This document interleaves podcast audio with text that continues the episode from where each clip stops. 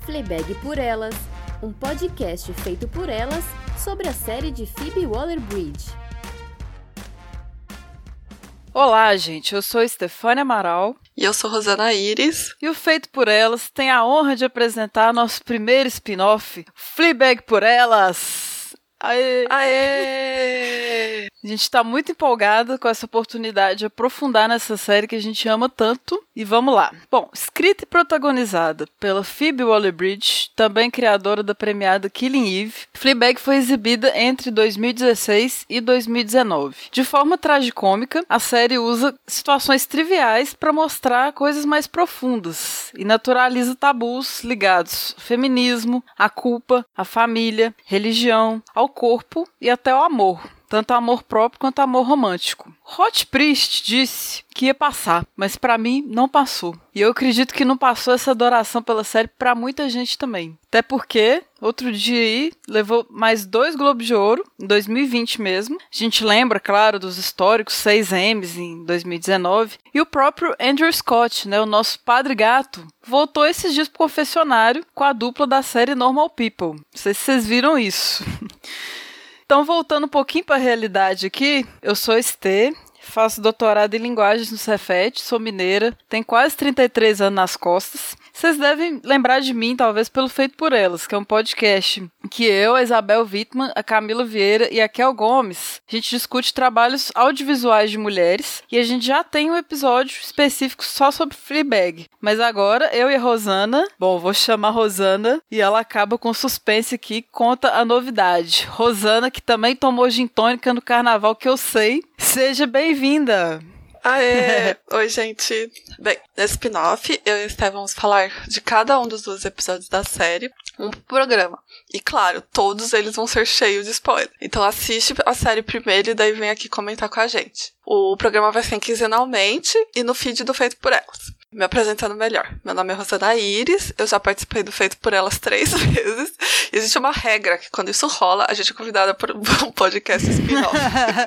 Capaz. Todo mundo vai querer fazer isso agora, entendeu? Fodeu. né?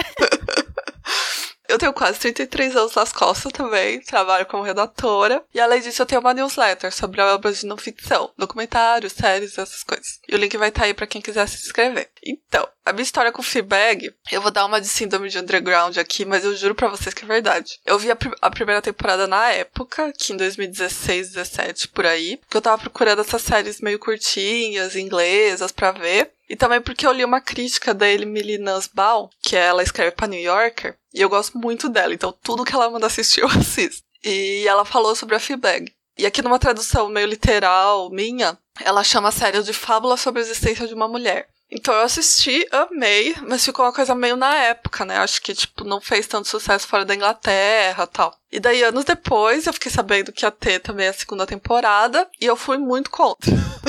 Porque eu acho que o final da primeira é tão perfeito, assim, pra mim não tinha o que mexer. Eu falei, ai, vai virar mais uma dessas séries que tem segunda temporada sem necessidade, sabe? E tanto que eu demorei bastante pra começar a assistir, mesmo quando já tava passando, porque eu tava em negação total. Mas, bem, a Phoebe provou que eu estava completamente errado. Pô, Rosana, before you was cool e assistindo Fleabag, eu não, eu, eu vi ano passado mesmo, né, assim, já tava mó frisson, todo mundo assistindo, eu até demorei um, um bocado para ver, foi uma indicação da Isa, perfeita, nossa editora amada, beijo Isa, e a própria Phoebe não ia fazer uma segunda, né? Assim, as uhum. pessoas pediram muito, insistiram, e ela falava, não, tá encerrado. Se a gente olhar a peça original, né, que ela encenava em Londres, o monólogo, a partir do qual ela tirou a ideia, era o arco, né, da, da primeira temporada todo, tava ali. Eu também percebo isso, assim, a série como uma espécie de conto de fadas moderno, porque essa anti-heroína, ela é órfã de mãe, e tem uma madrasta má. Só isso já é um, bem um marco.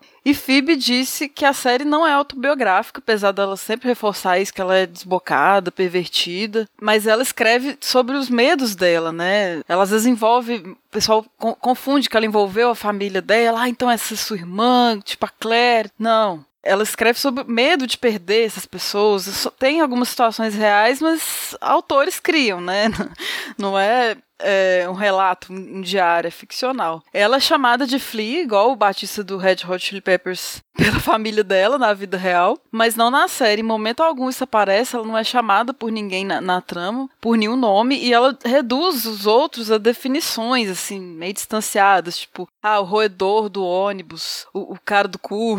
E a Bu, que é a melhor amiga dela, também tem um apelido, né? Um apelido fantasmagórico, eu diria. Eu vejo isso pelo fato dela não ter uma presença real ali. Ela é etérea, ela é mnemônica, né? Ligada à memória da, da Fleabag. Eu acho que isso de, de não ter nomes, né? Universaliza. É o pai, a madrasta, o taxista. E conecta também com isso, assim, dela não conseguir estabelecer relações, né, nem com, com, a família. Mas deixando claro que os personagens são muito bem desenvolvidos e tem um espaço na trama, tem a relação entre eles é, é bem construído. Isso também acontece Crashing, que é outra série que foi escrita e encabeçada pela Phoebe alguns anos antes e que está na Netflix ainda, eu espero. Sobre isso dos nomes dos personagens ou a falta deles, qual que é a sua teoria, Rosana? Principalmente no caso do pai e da madrasta, eu acho que é mais óbvio. Uhum. O que importa aqui é a relação deles com a Fleabag, né? O pai não é relevante enquanto personagem per se, ele é relevante enquanto pai da Fleabag. A gente não vê e principalmente não importa pra história, né, as outras facetas dele. A mesma coisa com a madrasta. Eu acho que isso fortalece esse lado meio fábula da série, daquela coisa de criança que vocês conhecem os pais como pai e mãe, não pelo nome deles, né? Tem outro personagem que só aparece na segunda temporada, que também tem um nome e está preso ao seu título, mas eu acho que é por outros motivos e a gente conversa lá mais lá pra frente. Mas eu quero falar da única personagem daquela família que tem nome, por quê? Que é a Claire. Diferente do pai e da madrasta, é muito importante para a história que a gente conheça a Claire como filha, esposa, profissional e todos os lados dela, não só em relação a Fleabag, né, não só como irmã da Fleabag. Ela existe como uma personagem completa, por assim dizer, e isso permite que a gente tenha uma maior dimensão da relação das duas. Muito bom, é, é verdade, assim. Nem acho. O que me deixa intrigada é que às vezes tem personagem que não é tão importante, alguns mesmo antagonistas de certa forma, né? Além da Claire tem o ex dela, que é o Harry, tem o Martin, que é o cunhado, e outros que aparecem em um episódio, tipo a Belinda. E até a boneca inflável, Patrícia, tem nome. Então é, né, é, uma forma bem curiosa, bem peculiar que esses nomes aparecem ali, né? E eu vou começar a puxar umas situações que acontecem no, no piloto pra gente comentando. Então, a gente é apresentado para essa personagem uma terça-feira, duas horas da madruga, ela já fala com a gente olho no olho, quebrando a quarta parede. Ela vai fazer essa série inteira. A gente vai discutir aos poucos essa relação dela com a câmera depois. E aqui já começa a aparecer, já vai se delineando uma questão muito importante para a série, que é o corpo. É tipo um leitmotiv, tá em todas as cenas. Não o corpo nu feminino, não tem cenas de nudez, né? Mas, porque a banalização disso justamente incomoda a, a criadora, né? A Phoebe. É sempre uma iminência de nudez que não é, não acontece de fato, não, não é mostrado mostrado esse corpo nu, mas existe essa, essa intenção ou essa, essa atitude corpo, né, corporal. E ela tá no processo de querer se sentir mais desejada, assim, menos solitária, tem uma ansiedade de agradar, que nós mulheres, querendo ou não, estamos sujeitas em algum nível, né? A gente faz uma série de coisas para ser aceitas, né? Ela cita ali, além de beber vinho, raspar tudo, botar a cita liga, é lingerie sexy pra esperar o cara, né? A gente tem esses dilemas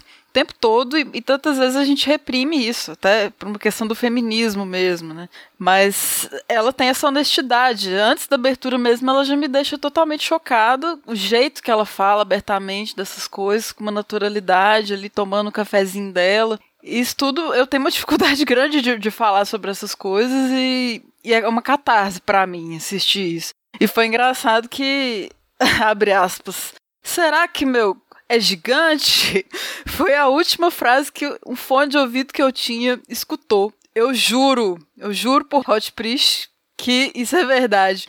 Ela falou essa frase, eu tava vendo dublado pela terceira vez que eu, que eu vi Fleabag, eu cismei de ver dublado. Sei que é uma, uma blasfêmia, um ultraje, mas eu não me arrependo, porque foi uma experiência única, a dublagem é hilária. E aí rolou essa frase, o fone parou de, de funcionar. Não, não, não deu pra ouvir mais depois ali, eu tive que arrumar outro fone, né?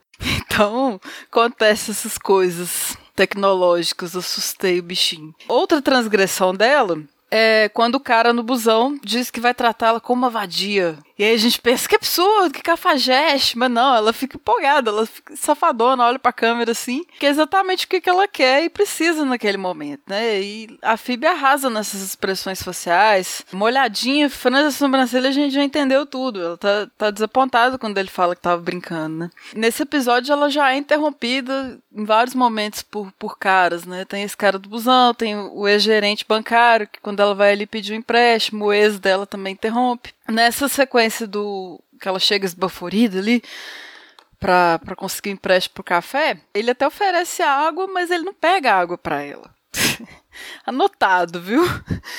E é um, esse é um momento assim, que o que acontece ali a gente duvida se ela tem preceitos morais, se ela tem algum escrúpulo, porque ela vai lá sabendo do caso de assédio sexual que ocorreu na empresa e por estar com calor ela quase tira a blusa sem querer, e o cara não acredita nela que foi sem querer, tem medo de dar algum outro BO, e, e ele obriga ela a se retirar da sala, né? Perdeu. Então, mesmo que não, tenha sido intencional, eu acho que aquilo ali é uma espécie de reação dela, assim, a essas interrupções, a essa misoginia, né? Ela tá na dela e, e, é isso. Só que na peça isso não é uma, uma tentativa de empréstimo. Na peça ela tá levando o currículo, né? Uma entrevista de emprego que ela vai fazer e ela acaba não indo embora, ela fica ali na cadeirinha o tempo todo, a uma hora da peça, contando a vida pra um cara que era um total desconhecido.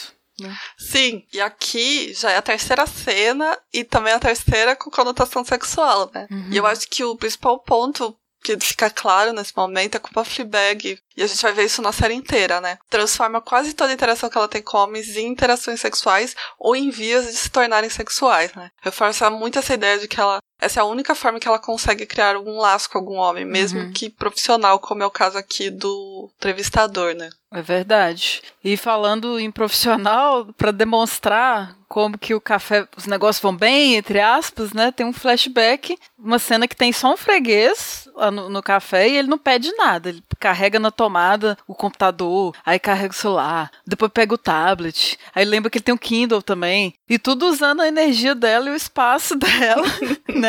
Sim. Isso leva, sei lá, uns dois minutos. É, é, quase aquela cena de Twin Peaks que tem um, um senhor passando um pano no chão e a gente fica assistindo e, e não dá em nada, né? É uma, é uma paciência pra, pra cena se desenvolver, né? Esse silêncio que a gente entende que, que tá um café falido, né? Que, que quem vai lá, vai lá não tá dando lucro para ela. E mesmo sendo uma série curta, ela tem esse tempo, né? Que é frustrante a gente perceber a rotina dela. E falando em flashback, nesse episódio a gente já vai ter dois da Bu. Né? A gente vai começar a conhecê-la aqui. Primeiro, elas estão numa loja. A Bu já mostra que é uma pessoa sem noção, mas sem maldade, ele que fala as coisas na hora errada. Inclusive, gente, eu sou muito abu.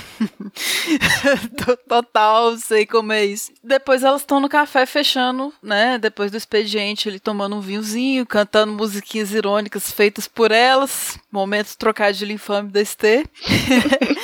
E ali elas fazem um trato. Fala, olha, nunca vão pedir nada a ninguém, porque as pessoas não nos entendem. Combinado? Sim. E esse pacto que elas fazem, esse trato, orienta as ações da Fleabag, né? A gente entende por que, que ela tem tanta resistência, reluta tanto em pedir as coisas e aceitar a ajuda dos outros, né? Ela quer se virar da forma dela. É, e a gente já vê aqui como a Bu, apesar do nome meio fantasmagórico, como você falou, é uma presença física da vida da Fleabag, né? Uhum. E lembrando que aqui ainda a gente não sabe que ela morreu, isso só é revelado na última cena do episódio. Mas a Bu tá presente mesmo na calcinha que a Fleabag ainda usa uhum. e em cada canto do café que elas criaram. Nossa, é muito verdade. Eu amei você falar isso da calcinha dessa forma, porque eu não conseguiria. Eu tenho muitos gatilhos também quando a Bu aparece. E quando a Claire aparece, né, a irmã dela, a primeira aparição, ela já tá toda na defensiva, assim. E ela responde a uma, uma, provocação ali escatológica, tipo, não, qual é? Eu tenho dois diplomas, um marido e um casaco da Burberry. Então, assim, ela já passa aquela ideia de ser uma pessoa. É, esse é um, é um piloto, então é um episódio de muitas primeiras impressões, né? Depois a gente vai retrabalhando, desconstruindo isso. Mas a Claire, a gente julga, pode julgar ela, uma pessoa que se importa com status, com grana, com hierarquia, esse papel social de esposa, né? E tem muitas faíscas que as duas trocam, mas apesar disso, ela demonstra que tá preocupada com a irmã, que não tá sabendo, as duas não estão sabendo lidar com, com esse luto da mãe recente, né? E o pai tá, tá distante, o jeito que ele tem de, de ajudar, a forma que ele consegue, ele manda elas para essa conferência que é Papo de Mulher. Abrindo as bocas das mulheres desde 1998. esse slogan é perfeito. Não, esse slogan é puro duplo sentido, né? Assim, irônico, né? E, e nos créditos eu, eu, fui ver quem que é a palestrante, gente. Ninguém menos do que a mãe da Phoebe, Teresa, ou Tree mais uma Waller-Bridge que está trabalhando na série, porque a Isabel, né, que é a irmã real da Phoebe, ela compôs a trilha sonora. Eu acho o máximo, assim, isso, colocar as duas participando de, de, uma forma ou de outra. E na peça, a gente. Eu, eu saquei que era a, a Tree mesmo, porque a, a Phoebe faz uma imitação da mãe, né? Oh, honey. Então você vê que a voz é, é bem parecida dessa senhora. Mas eu achei muito sensato ela não fazer essa imitação aqui, ela não trazer tanto isso isso é uma, uma imagem. A mãe dela é mencionada o tempo todo, né? Mas ela não, não aparece em nenhum flashback. É uma imagem sagrada, tratada com respeito e tem um distanciamento nesse luto, né? Eu achei que foi muito sábio a, decisão da, da FIB de não trazer para série algumas piadas politicamente meio corretas também, passar um pouco do tom ali no teatro. Né? Ela teve uma equipe também muito, muito boa, assim, que ela comenta no, no livro que ajudou ela nisso, assim, em saber o que, que ia pra adaptação, né? E no final do, da palestra ela não quer beber com a irmã, mas ela tá chamando todo mundo pra beber. Passa uma moça ali na hora, ela, vão, vão sair e tal. Nem conhece. Tem a cena que ela coloca uma desconhecida bêbada no táxi também, né? Que é um, com um ato que a gente fica surpreso com, com, a empatia dela, com a confiança, né? Inusitado nesse momento ali. E no, no próximo episódio ela vai oferecer bebida até pra gente. Então, tá bebendo todo mundo, só não quer beber com a Claire, enfim. E vai beber também com o roedor. Apesar da repugnância que a gente vê ali, ela vai. E naquele momento ela já tá bem cansada, ela tá quase chorando ali no bar, sem falar nada, que é outro contraste constante, né, dessa coisa da comunicação. Elas acabaram de assistir uma palestra que é para falar, para as mulheres falarem, né, para dar voz às mulheres, supostamente, mas ela só fica olhando o cara falar, ah, uns papos aleatórios, nada a ver. Ainda aproveita para roubar uma grana dele ali quando ele vira as costas, né? E o cara tá inventando desculpa para não sair com ela, sabe? Não, não quer ir embora. E ela já perde a paciência, que preguiça e faz. Tipo, qual que é o seu problema, cara? Porque para ela o negócio dela não é joguinho. Ela quer ir direto ao ponto ou nada feito. Então, eu gosto muito de duas cenas que você citou. A cena com a Claire, do quase abraço, soco, mostra a dificuldade de conexão, né? Eu creio uhum. que esse é o tema principal da temporada e pelo qual todos os personagens estão orbitando. Tá todo mundo com essa dificuldade de se conectar com o outro, né? Uhum. Ao mesmo tempo que nessa mesma cena tem o um momento que a palestrante pergunta quem trocaria cinco anos da sua vida pelo corpo perfeito. e as únicas que levantam a mão são justamente a Clara Fleabag, né? Ou seja, mostra também uma semelhança entre as duas, provavelmente maior do que elas mesmas querem assumir, né? Uhum. E eu gosto muito também da cena da moça bêbada no táxi, que é bem diferente do que rola na peça, né? Que elas pegam o metrô juntas, é uma cena bem Sim. maior. Porque essa cena mostra um lado da personagem que a gente não tinha visto até aqui, né? Esse primeiro episódio, eu acho que ele é muito sobre rejeição. Ela rejeita e é rejeitada meio que o tempo todo. E até aqui a imagem que a gente faz dela, aquela mulher que se masturba durante o discurso do Obama. e ela faz sexo ou tenta fazer sexo com pessoas que ela não particularmente gosta ou mesmo repudia, né? Como é o caso do roedor, né? Aqui você já pode estar achando que ela é egoísta, viciada em sexo, enfim, um monte de coisas ruins, entre aspas, né? E daí nessa cena ela ajuda uma estranha na rua, sem qualquer intenção ou expectativa, mostrando que ela é mais do que essa primeira visão possa parecer. Perfeito, perfeito, concordo demais. Inclusive, aquele discurso do Obama continua muito atual, né? Se a gente prestar atenção no que ele tá falando. Eu também fiquei muito tocada por, por aquela cena.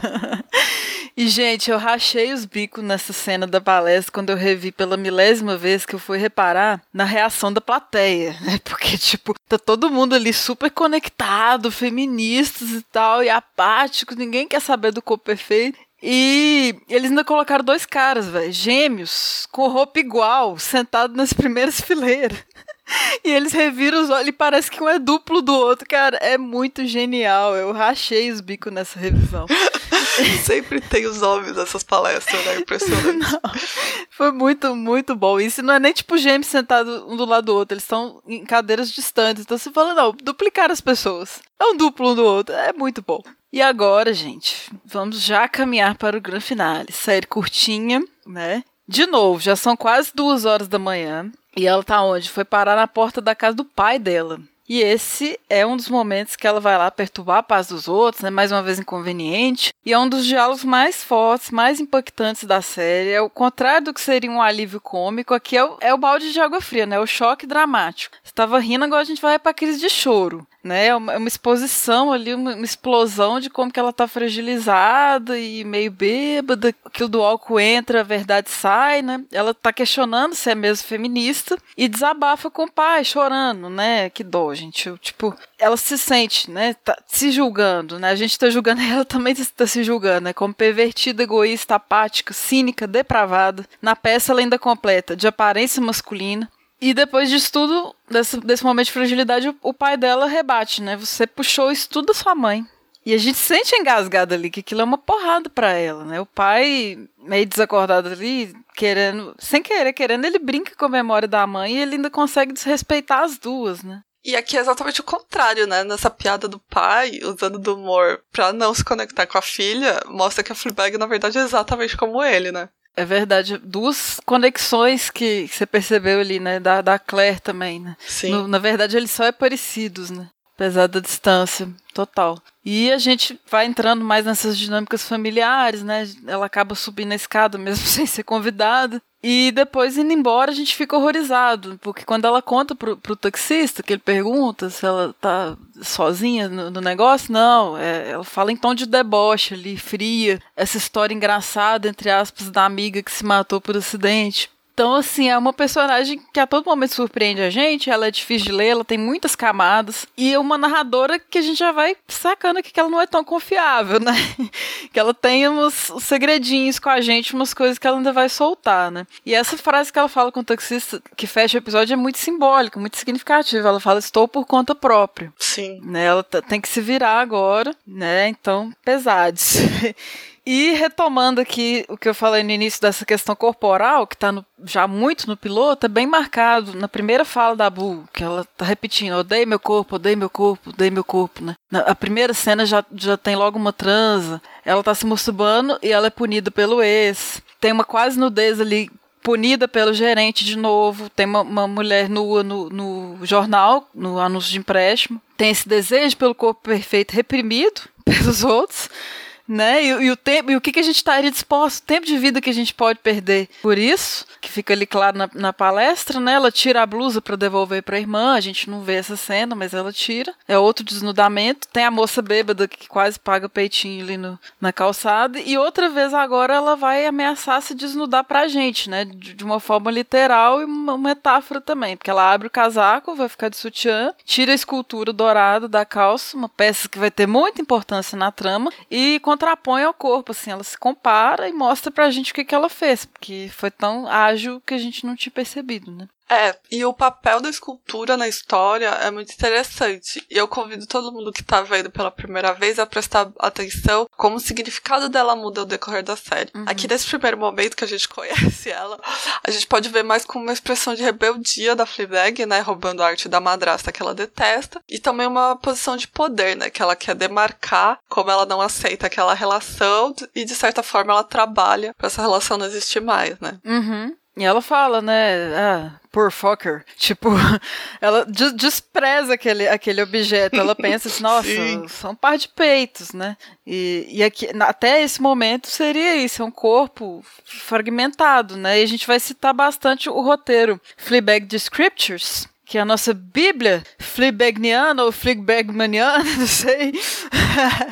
né, um, um, livro muito massa que tem vários comentários do, do processo de criação da, da Phoebe em alguns momentos. E ela chama atenção nessa hora que a escultura é uma mulher sem braços, né? Ou seja, ela não tem ação. É apenas os atributos dela que estão contando ali, o sexo dela e não a sexualidade dela que está em jogo. E no livro a Phoebe vai fechar o capítulo desse piloto com esse comentário poético. Abre aspas. Duas mulheres, uma real, a outra não. Ambas com a feminilidade inata exposta. Fecha aspas. E é uma coisa que ela não podia falar assim, olhando nos olhos pra gente, né? Não ficaria natural, coloquial a madraça, ao contrário da ideia pejorativa que ela tem daquilo ali, para ela é uma, uma, obra de arte valiosa, né? Ela diz que a justificativa é que mulheres não precisam usar força física e sim a feminilidade nata. Aí que tá a provocação da fala final. E isso a gente, eu percebo como uma redução bem estereotipada e arcaica do que, que seria de fatos, né? Que, que é muito mais do que isso, muito, muito mais possibilidade do que de fato é ser uma mulher, né? E pausa dramática. Então, gente, a gente está muito feliz, muito feliz de sermos mulheres modernas, né, não, Rosana? Com certeza. Vamos fazer um brinde imaginário a isso, erguer uma taça de vinho e por hoje é só, pessoal. Vocês gostaram desse episódio? Conta pra gente, manda feedback lá no nosso e-mail contato arroba feitoporelas.com.br ou no nosso site feitoporelas.com.br, nas redes sociais. Os links que a gente comenta aqui vão estar tá linkados na, na, postagem. Sempre tem uma relação. Tem lá o vídeo novo que eu falei do Hot Priest. Tem um teste da BuzzFeed para saber qual personagem de Fleabag é você, entre outras coisas. O Fleabag por Elas é um podcast feito por elas. No próximo programa, elas vão falar sobre o episódio 2 da primeira temporada. Siga o Feito por Elas nas redes sociais: Twitter, Instagram, Facebook e Letterboxd. Avalie no iTunes ou no aplicativo que você usa. E além do site e do feed, os programas também estão disponíveis no Spotify, Deezer e no YouTube. Valeu pela audiência e pela paciência, pessoal. Até mais. Valeu, gente. Tchau, tchau. Pesquisa, pauta e roteiro, Stephanie Amaral e Rosana Iris. Produção, edição e arte da capa, Isabel Wittmann. Locução da vinheta, Débora Garcia.